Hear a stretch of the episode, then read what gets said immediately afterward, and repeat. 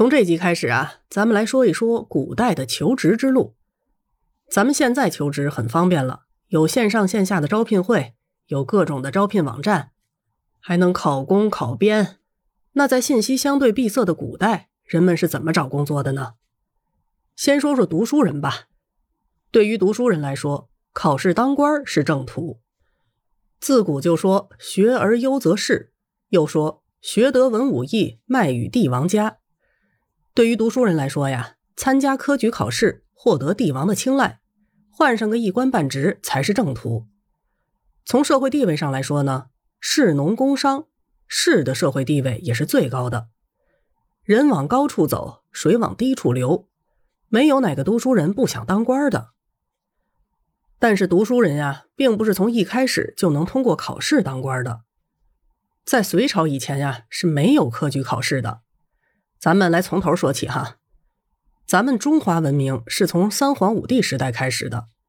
我们都知道，尧发现舜是个人才，不传子而传舜；舜呢又发现禹是个人才，不传子而传禹。这就是历史上著名的禅让制。在那个时代呀，并没有形成成熟的人才选拔机制，完全是靠帝王和大臣发现人才、考察人才、任用人才。舜就是被大臣们推荐给尧的，尧经过了很长时间的考察，并且还把自己的两个女儿嫁给他，通过姻亲零距离接触的方式进行考察，最后才确定传位给舜。而禹和舜呢，本来是有仇的，禹的父亲鲧因为治水不力而被舜给杀了，但是舜并不因为他的父亲而不重用禹，反而继续用禹治水。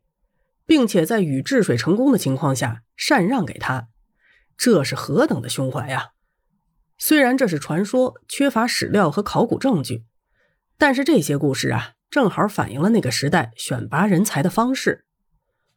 从禹建立夏朝，经历夏朝、商朝、周朝近两千年的时间，选拔人才形成了制度，这个制度就是士官制和世卿世禄制。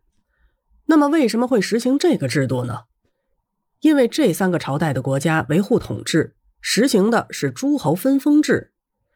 打下江山的开国帝王分封同姓的宗室和开国功臣，让他们管理一块地域和人民。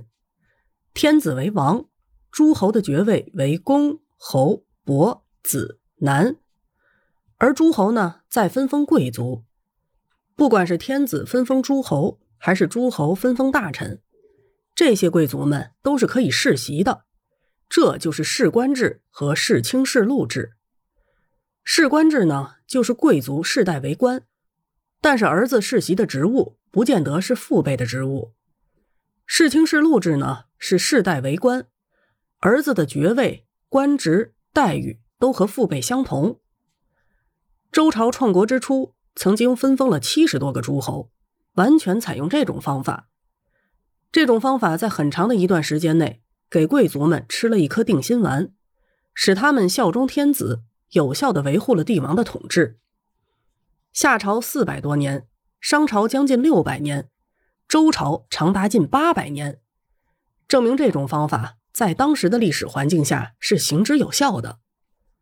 当然了，世官制和世卿世禄制断绝了寒门的入仕机会。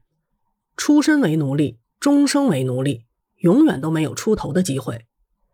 所以到了春秋战国时代，世官制和世卿世禄制就日益显示出了它的弊端。虽然世官制和世卿世禄制是当时选拔人才做官的主流，但是国家呢也并不是完全依靠这种方法，一些寒门人才也是有出头机会的，只不过是概率比较低罢了。其中最鲜明的例子。是天子有权利从寒门发现并重用人才，比如说伊尹，他呀只是一个奴隶，职业呢是个厨师，却被商汤发现并且重用为相。傅说也是一个犯罪后被罚做苦工的奴隶，职业是瓦匠。武丁用他为相，还实现了商朝的中兴。姜子牙一生落魄，就是个做啥买卖都赔的普通人，在渭水河边钓鱼解闷儿。周文王发现他是个人才，用他为相，结果姜子牙辅佐他打下了八百年的周朝江山。管仲的出身也不好，还和齐桓公有一箭之仇，但是在鲍叔牙的推荐下，齐桓公还是很大度的认他为相。结果，管仲辅佐了齐桓公，成为春秋五霸的第一霸。所以说呀，虽然世官制和世卿世禄制关闭了寒门的入仕渠道，但是天子或者诸侯有直接用人的权利。碰到贤明的帝王呢，寒门还是有希望出头的。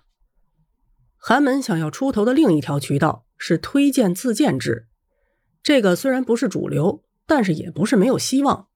一些高级的官吏因为能够直接接触天子或者诸侯，是有向他们推荐人才的特权的。